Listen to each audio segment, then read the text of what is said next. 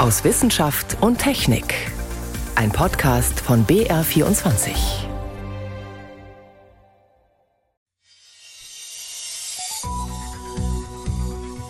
Heute mit Ingeborg Hein und einer schwierigen Zeit, der Pubertät. Und die ist? Die Phase, wo man sich ablöst vom Elternhaus, vom Sozialverband. Und wahrscheinlich hat es dann die Evolution so eingerichtet, dass genau in dieser Phase eben die beste kognitive Flexibilität da ist. Und zwar auch bei, Achtung, Mäusen. Denn pubertierende Jungspunde, die gibt es ebenfalls bei Tieren. Später mehr dazu. Außerdem nehmen wir sie mit an Bord eines Schiffs, das über nachhaltiges Leben aufklärt. Doch als erstes sprechen wir über Cannabis. Legalisieren oder nicht? Was sagen Forscher zur aktuellen politischen Debatte? Ich begrüße Sie zur Sendung aus Wissenschaft und Technik.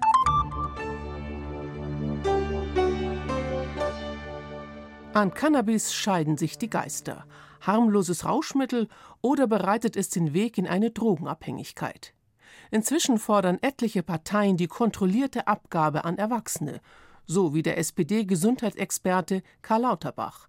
Er will dadurch Kriminellen das Handwerk legen, die zum Beispiel Cannabis mit Heroin vermischen und damit die Konsumenten ganz nebenbei an härtere Drogen gewöhnen. Wir fragen, wie ist der Stand der Forschung? Meine Kollegin Daniela Remus hat recherchiert, Daniela, Cannabis eher gefährlich oder doch harmlos? Kann man nicht pauschal so beantworten, die Frage. Es ist ganz entscheidend, wer raucht, wie viel wird geraucht, wie oft wird geraucht und was wird geraucht. Es gibt eine Einigkeit, äh, die besteht bei den Forschenden und die lautet, dass Heranwachsende und junge Erwachsene wirklich also bei dem regelmäßigen Konsum von Cannabis ihre Gehirnentwicklung tatsächlich gefährden. Also Viele Studien haben gezeigt, dass das THC, das ist ja der Wirkstoff in Cannabis, dass der die kognitive Leistungsfähigkeit vermindern kann. Also es kommt zu Konzentrationsstörungen, zu Antriebslosigkeit, Verlust von Impulskontrolle und in den letzten Jahren hat auch eine Entwicklung sehr stark zugenommen, dass die Anzahl der Psychosen nach einem vermehrten Cannabiskonsum, muss man allerdings sagen, dass sie doch sehr stark zugenommen haben in dieser Altersgruppe und dass eben auch die Einweisung von Heranwachsenden in Kliniken mit solchen psychotischen Schüben, dass das eben halt auch auch sehr deutlich angestiegen ist in den letzten Jahren. Warum ist es so? Was ist die Ursache dafür? Also sicherlich ist ganz entscheidend dafür auch die Tatsache, dass die Konzentration des THC im Cannabis angestiegen ist. Also heute sagt man, wer einen Joint raucht, raucht im Prinzip drei Joints aus den 70er bzw. aus den 80er Jahren. Deshalb also liegt sicherlich an der Wirkstoffkonzentration einerseits, dann gibt es aber auch genetische Dispositionen im heranwachsenden Gehirn, die das mit triggern können. Also wenn ein erwachsener Mensch mal am Wochenende einen Joint raucht, dann ist es sicherlich nicht gesundheitsgefährdend, aber bei Jugendlichen, bei Heranwachsenden ungefähr bis Mitte 20 ist das eben anders. Jetzt heißt es ja unter anderem, Cannabis kann sogar Psychosen mit Wahnvorstellungen auslösen. Sind das dann bleibende Schäden oder erholt sich das Gehirn sozusagen wieder, wenn man nichts mehr nimmt? Das ist eben extrem unterschiedlich. Es gibt äh, Jugendliche, die richtig dann in dieser Hinsicht psychisch krank bleiben und immer wieder psychotische Schübe bekommen. Und es gibt manche, bei denen das ausheilt und wo sich das Gehirn, sage ich jetzt mal so umgangssprachlich, wirklich komplett auch wieder erholt. Entscheidend ist, was geraucht wird, was genau drin ist. Was ist denn für eine Qualität im Umlauf? Das kann man auch nicht pauschal beantworten. Es gibt ja keine zentralen Zulassungskontrollen. Deshalb ist es zum Teil einfach Glück, was man kauft. Also ob es eine gute Qualität hat und ob es auch tatsächlich das ist, was man gerne haben wollte. Zurzeit ist zum Beispiel das sogenannte Chemiegras im Umlauf. Das ist normales Gras, was mit äh, synthetischen Cannabinoiden besprüht wird. Und das kann je nach Konzentration, also wie viel da drauf gespritzt wird, eben sehr unterschiedlich giftig sein. Und es hat eben in der EU damit auch schon Todesfälle gegeben. Kurzum, die Frage nach der Qualität, die kann man nicht eindeutig beantworten. Die Befürworter einer möglichen Legalisierung wollen ja vor allen Dingen den Schwarzmarkt treffen und dass Konsumenten, Konsumentinnen nicht länger kriminalisiert werden. Gebracht hat die jetzige Praxis offensichtlich nicht allzu viel. Was wären denn wichtige Punkte, die bei einer Legalisierung zu beachten sind?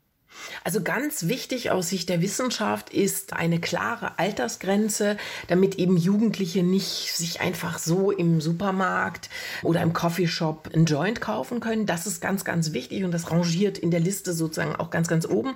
Also ähnlich wie bei Alkohol, dass da kein freier Zugang besteht. Und dann wäre natürlich ganz entscheidend, dass es auch eine Möglichkeit gibt, die Qualität der Angebote zu kontrollieren und aber eben auch die Herstellenden zu kontrollieren, die das Cannabis auf den Markt bringen. Also dieser Gedanke, wir legalisieren das jetzt, dann haben wir eine klare Trennung zwischen weichen und harten Drogen, wir entkriminalisieren die Konsumenten, dann wird alles gut. Das wird so meines Erachtens nicht funktionieren. Die Umsetzung ist sehr viel schwieriger, als einfach zu entscheiden, wir geben das jetzt frei. Was heißt denn das konkret? Also das heißt nicht, dass der Schwarzmarkt und die ganzen Probleme, die damit verknüpft sind, automatisch äh, damit äh, gelöst äh, sein werden. Ein Blick in die anderen Länder, die schon vor vielen Jahren die Freigabe von Cannabis beschlossen haben, zeigt, der Schwarzmarkt lebt weiter fort. Und das bedeutet eben auch, ähm, dass man nicht unbedingt sofort äh, eine hundertprozentige Kontrolle haben wird im Hinblick auf die Qualität ähm, von Cannabis.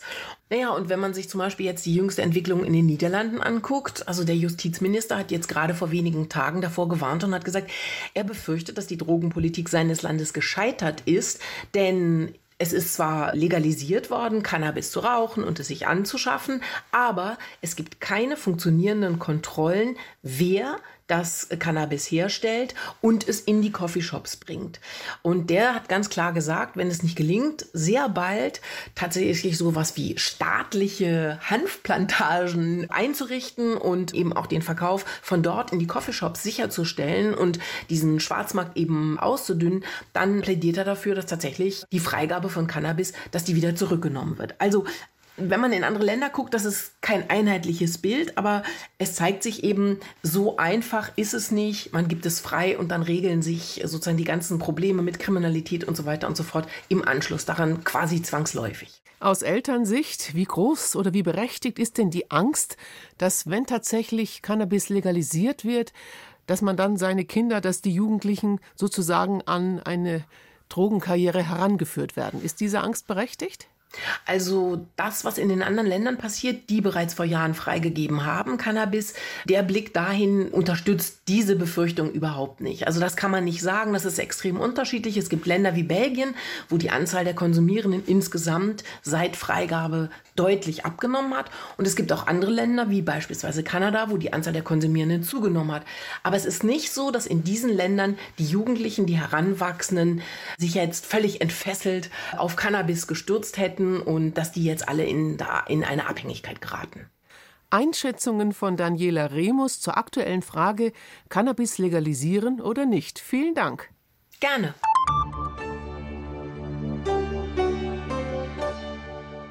Bis spätestens 2045 will Deutschland klimaneutral sein. Der Klimawandel ist deshalb ein zentraler Punkt bei den aktuellen Koalitionsverhandlungen. Vom Strukturwandel ist die Rede, von einer Transformation, große Worte, fehlen nur noch konkrete Schritte und Inhalte, wie das gelingen kann. Forscher haben dazu längst Ideen und Vorschläge entwickelt. Sven Kästner. Wir müssen jetzt neuen Schwung aufnehmen. So wie das in der Vergangenheit war, kann es nicht weitergehen. Wir haben aus meiner Sicht ein doppeltes Problem in der Klimapolitik. Die bestehenden Ziele sind vielfach nicht ausreichend und sie sind aber auch nicht transparent. Wenn wir das nicht schaffen, bis 2030 einen großen Teil der Transformation zu leisten, dann wird es nicht möglich sein, 2045 das Ziel der Klimaneutralität zu erreichen. Führende Wissenschaftlerinnen und Wissenschaftler sind sich einig, die neue Bundesregierung muss deutlich mehr als die bisherige für den Klimaschutz tun. Wo drängt es am meisten?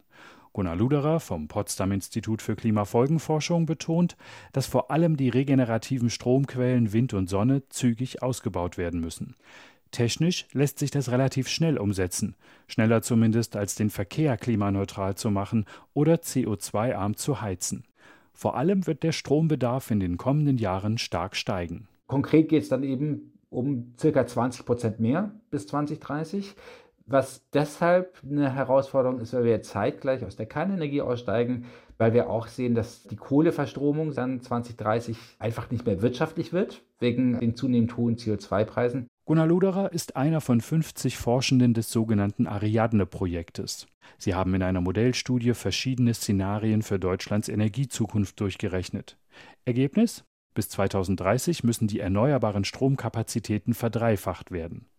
Ob Elektroautos, elektrische Gebäudeheizungen oder auch elektrische Hochöfen in der Stahlindustrie, künftig werden viele Bereiche Strom brauchen, die ihre Energie bisher aus fossilen Brennstoffen decken. Die Industrie wird aus Sicht der Forschenden auch auf Alternativen auf Basis klimaneutral erzeugten Wasserstoffs angewiesen sein. Da reden wir über Hunderte von Terawattstunden, die wir auf jeden Fall brauchen. Gleichzeitig sehen wir, dass die Menge dessen, was wir bis 2030 verfügbar haben werden, das werden eher zweistellige Terawattstundenzahlen an Wasserstoffen und Kraftstoffen sein. Und das liegt einfach daran, dass das noch eine sehr junge Technologie ist. Deshalb sehen wir auch, dass es wichtig ist, dass wir bei Wasserstoff und synthetischen Kraftstoffen gewaltige Fortschritte machen bis 2030. Die Ergebnisse des Ariadne-Projektes decken sich mit einer aktuellen Studie der deutschen Energieagentur DENA zur Klimaneutralität. Deren Forschende sehen Wasserstoff als künftigen Antrieb für schwere Lastwagen, Luft- und Schifffahrt. Pkw aber müssten im kommenden Jahrzehnt elektrisch fahren, sagt DENA-Geschäftsführer Andreas Kuhlmann. Aber was mir viel wichtiger ist, wir werden die Klimaziele nur durch Technologien nicht erreichen. Wir brauchen spannende neue kommunale Verkehrskonzepte, Verlagerung auf die Schiene, den ÖPNV.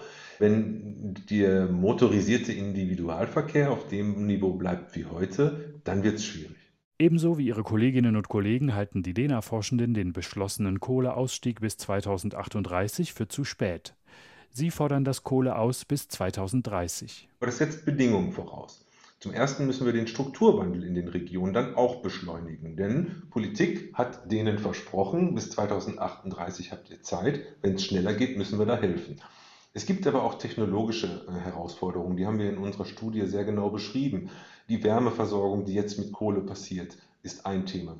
Ein anderes, die Menge des erneuerbaren Stroms muss mit dem Bedarf in Einklang gebracht und das Übertragungsnetz umgebaut werden. Der notwendige Windkraftausbau berührt allerdings das zweite große Umweltproblem unserer Zeit, den Artenschutz. Vögel sterben an den Rotoren, Anlagen in geschützten Gebieten und Wäldern bergen Risiken.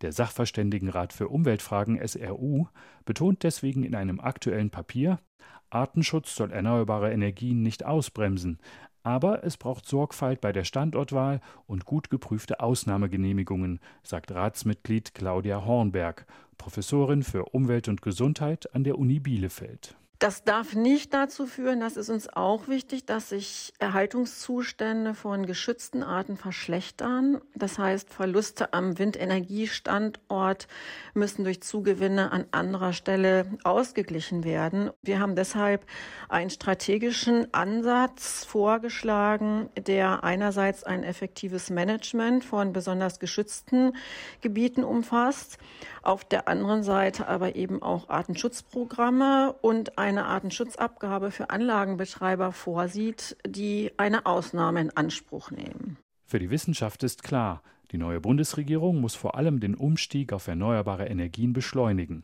Deutschland muss schneller als geplant aus der Kohle aussteigen und dafür den Windkraftausbau verdreifachen. Sonst wird die Klimaneutralität bis 2045 nicht erreicht.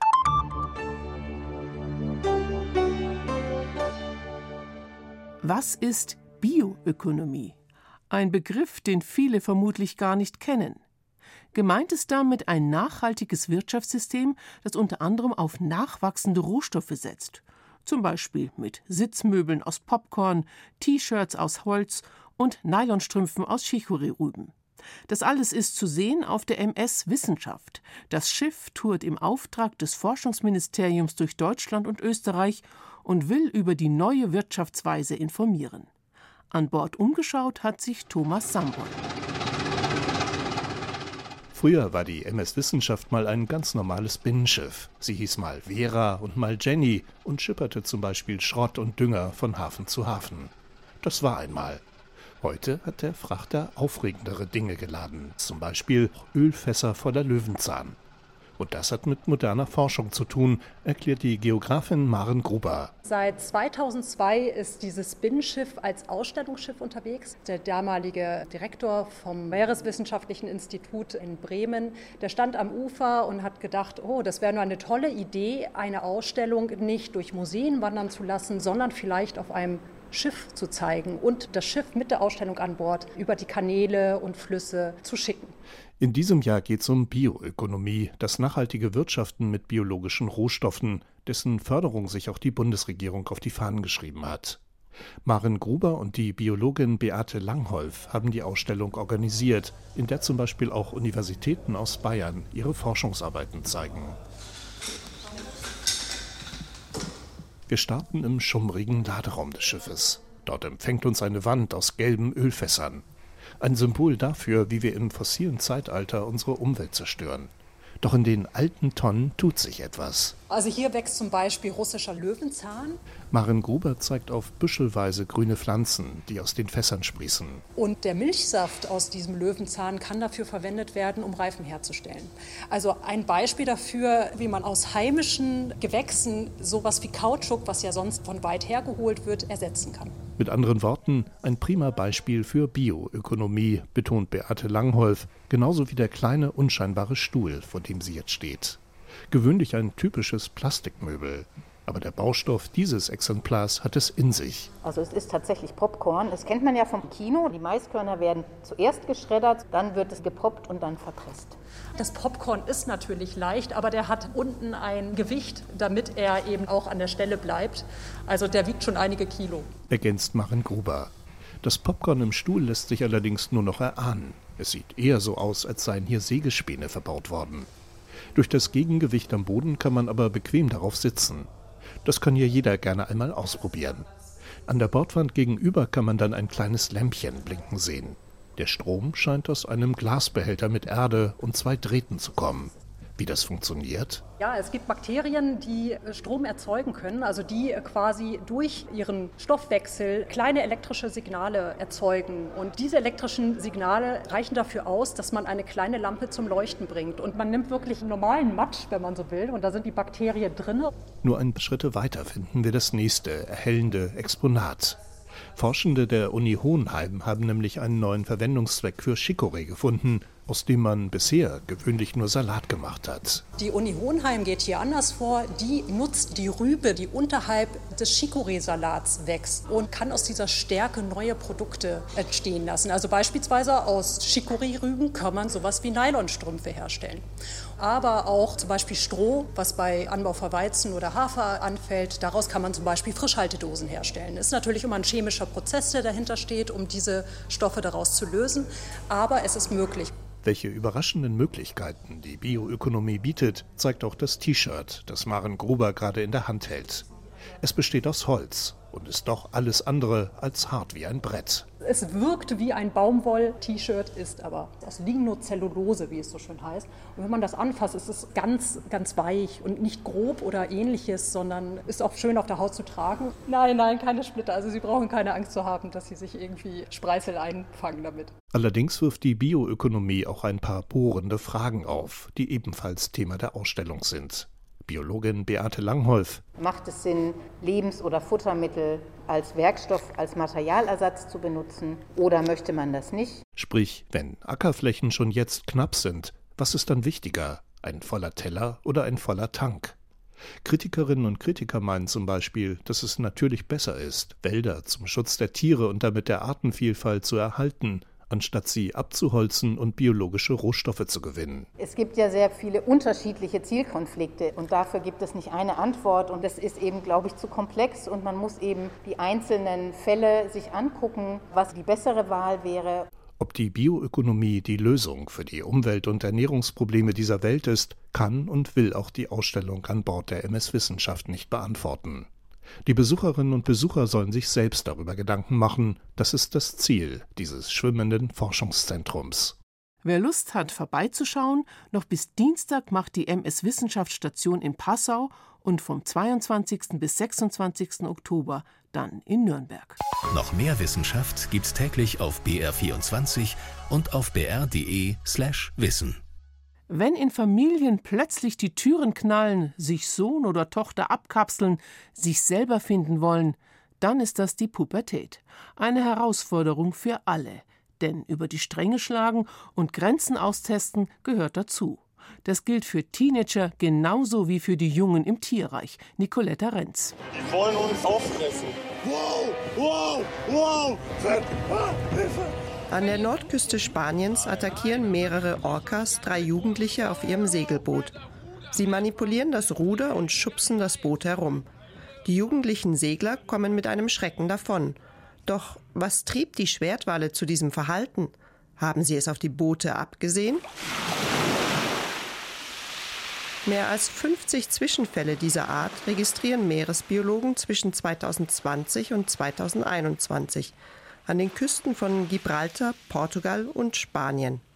Sie haben festgestellt, dass es immer die gleichen pubertierenden Jungtiere waren, wie Fabian Ritter von der Whale and Dolphin Conservation erklärt. Man kann die Tiere ja identifizieren und man hat sie wiederholt auch fotografiert und dabei festgestellt, dass einige junge Männchen in dieser Gruppe schwimmen. Und insofern kann man davon ausgehen, dass das pubertierende Orcas waren. Jugendlicher Übermut steckt also wahrscheinlich hinter den Attacken. Die Wale waren nur neugierig. Die Pubertät beginnt bei Walen mit etwa zehn Jahren. Sie brauchen dann Risikobereitschaft, denn sie trennen sich von ihren Eltern, schließen sich zu Gruppen zusammen und gehen eigene Wege. Das Verhalten jugendlicher Säugetiere wirkt manchmal sogar todesmutig. Pubertierende Gazellen etwa nähern sich freiwillig Geparden. Ganz so, als ob sie den Nervenkitzel suchten. Verhaltensforscher beschreiben dieses Annähern als Raubtierinspektion. Manchmal geht das gut, manchmal nicht. Forscher haben herausgefunden, eine von 417 Raubtierinspektionen endet bei Gazellen tödlich. Biologe Dag Enke hat eine Theorie, warum sie das dennoch tun. Wenn so junge Pubertierende, gerade die Böcke, dann auf solche Raubtiere zugehen, dann versuchen die natürlich auch dieses Taxieren zu lernen dass sie lernen, wie kann ich das Verhalten des anderen einschätzen, bin ich schnell genug in der Reaktion, lese ich den richtig. Und das ist natürlich ganz essentiell für den Lernprozess, aber natürlich auch gefährlich. Aber das ist Pubertät, ist gefährlich. In der Pubertät befindet sich das Gehirn der Säugetiere im Umbau. Unwichtiges wird entrümpelt, wichtige Verbindungen verstärkt. Dieser Prozess dauert. Bereiche wie Motorik werden als erstes umgebaut. Impulskontrolle erst am Ende. An der Otto von Gericke Universität Magdeburg untersucht Professor Markus Fendt Lernprozesse. Seine Studienobjekte Mäuse. Die Forschungsfrage welche Mäuse lernen am schnellsten? Die kindlichen, die jugendlichen oder die erwachsenen Mäuse? Der Biologe versteckt in einem Versuch kleine Schokobrötchen in Schalen mit Kugeln. Die Regeln des Spielversuchs ändern sich ständig. Zunächst ist das Schokoleckerli da versteckt, wo die Schale nach Eukalyptus riecht. Die Größe der Kugeln ist egal. Kurze Zeit später ist die Belohnung in der Kugelschale, die nach Rosen und Honig riecht. Und dann ist auf einmal die Größe der Kugeln entscheidend. Das Leckerli ist entweder nur in der Schale mit den großen oder nur in der mit den kleinen Kugeln versteckt, egal wie sie riechen. Der Forscher stoppt die Zeit, die die Mäuse brauchen, um die Schokobröckchen zu finden. Und wer findet die Belohnung am Ende am schnellsten? Die Kinder, die Erwachsenen? Die pubertierenden Mäuse sind durchweg am schnellsten. Sie haben die größte kognitive Flexibilität, sagt Markus Fendt. Denn die Pubertät ist die Phase, wo man sich ablöst vom Elternhaus, vom Sozialverband bei Tieren. Da ist es besonders wichtig und wahrscheinlich hat es dann die Evolution so eingerichtet, dass genau in dieser Phase eben die beste kognitive Flexibilität da ist. Pubertierende sind also nicht nur enorm risikobereit, sondern auch sehr flexibel in ihrem Denken. Und sie lernen schnell. Die Forscher sagen, das gilt für alle Säugetiere, auch für uns Menschen. Und falls Sie sich die Teenager-Tiere in Aktion anschauen wollen, dann empfehle ich Ihnen in der ARD-Mediathek die aktuelle Folge der Sendereihe Gut zu wissen.